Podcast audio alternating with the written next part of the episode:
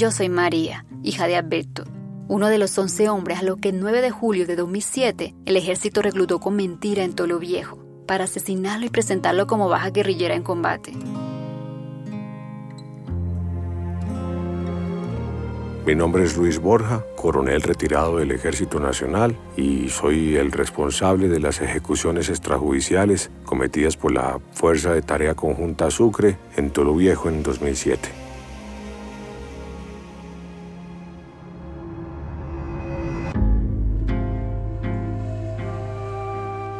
La Comisión de la Verdad presenta Luz de la Noche, Tiempo de Asumir.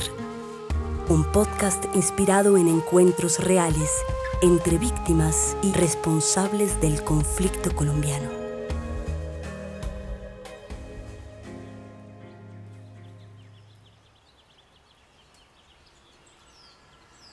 Hace 15 años, cuando todo empezó, mi mamá estaba embarazada de mí y mi papá aceptó irse de jornalero a una finca, con la ilusión de trabajar y conseguir plata para brindarnos a ella y a mí un futuro mejor.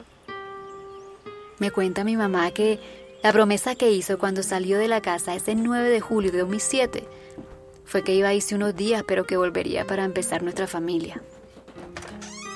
Él, así como otros 10 jóvenes de Tolo Viejo, fueron reclutados por personas del municipio que habían sido contratadas por el ejército para encontrar hombres jóvenes que quisieran irse a trabajar a una supuesta finca. Y lo último que alguien supo vio de ellos fue cuando se montaron juntos en una camioneta y cogieron carretera fuera de Tolu Viejo. Desde ese momento, yo, aún sin haber nacido, me convertí en una víctima del conflicto amado por culpa del mismo Estado. Nunca le encontré una razón justa a su partida mi papá no merecía morir de esa forma y nunca entenderé por qué el ejército y el Estado actuaron de esa manera.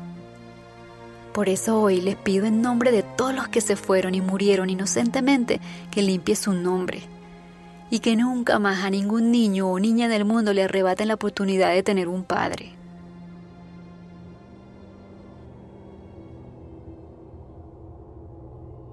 Esta historia no empezó a mediados de los 2000 las legalizaciones, los falsos positivos, ejecuciones extrajudiciales o, o, como cada quien prefiera llamarlo, existen desde que yo entré al ejército a finales de los años 80.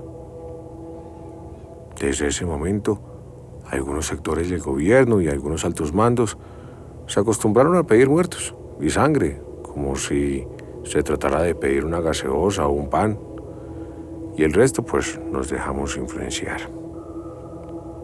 Nos convertimos en asesinos con uniformes. En ese entonces yo, yo tenía a mi cargo aproximadamente 1024 hombres de diferentes unidades del norte del país y en cuanto me pidieron mostrar más resultados, pues empezamos a dar la orden para conseguirlos como fuera. Lo que pasó entre el 2006 y el 2008 fue una rutina vergonzosa y criminal que ejecutó todo el ejército en 29 departamentos del país y que conocía desde el último soldado hasta el primer general. Todos sabíamos lo que estaba pasando. Fuimos unos irresponsables, eso hay que decirlo, y muy poco inteligentes. Empezamos a sentir que al ser el ejército nosotros éramos dioses, que todo lo podíamos hacer, creímos que éramos intocables. Mire, yo hoy reconozco que como comandante de la Fuerza de Tarea Conjunta Sucre, fui el que cometió esos homicidios, porque fuimos los que dimos la orden, los que tiraron del gatillo y los que callaron son igual de responsables. Yo yo, soy el victimario. Soy la persona que le causó a tu familia y a la de otros 10 muchachos todo este dolor. Y, aunque no haya estado ahí presente en lo que sucedió en Tulo Viejo, pues no me justifico, sino que pues acepto y, asumo mi responsabilidad por todo lo que ustedes han padecido. Yo cometí muchísimos errores, errores que, que acabaron con sus sueños y felicidad. Soy un ser humano que que se olvidó de que existía Dios pero hoy recojo el dolor que ustedes sienten y les pido perdón de todo corazón. En mi vida siempre faltará la presencia de mi papá y mis logros llevarán por siempre una dedicatoria para él. Siempre soñé con conocerlo y aunque han pasado todos estos años, todavía quisiera encontrarlo al llegar a la casa de mi abuela y que estuviera conmigo en mis tristezas y alegrías. Pero como eso no es posible, siempre tendré historia para contarle cuando mire al cielo y ahora le contaré sobre estas palabras de perdón. Hoy que no lo puedo tener conmigo físicamente, agradezco lo valiente que ha sido mi mamá y mi abuela para lograr que hasta mi dolor sea más llevadero. Seguro mi papá desde el cielo nos llena de valor y nos cuida todos los días para que lo que le pasó a él no se repita con nosotros. Estos once jóvenes fueron personas trabajadoras, buenos hijos, eran y, hubieran sido muy buenos padres, muy buenos hermanos, buenos amigos, buenos muchachos, muchachos de un pueblo humilde y honesto. Y pues nosotros los asesinamos. Como el responsable, mire, yo, yo les reitero de verdad cuánto, no se imaginan cuánto yo lo siento.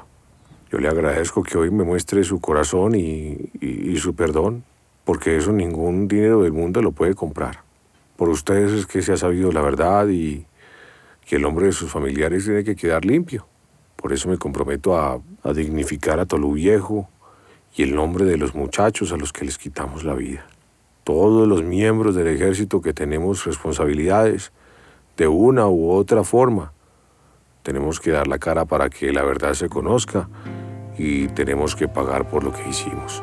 Esa es y seguirá siendo mi lucha.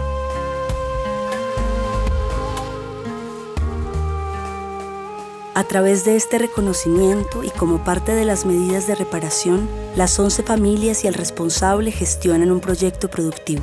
El responsable aportó a la unidad de búsqueda de personas dadas por desaparecidas información clave para el hallazgo de los restos de uno de los jóvenes asesinado y desaparecido. En febrero de 2022, las familias decidieron celebrar el cumpleaños del ex coronel Luis Fernando Borja.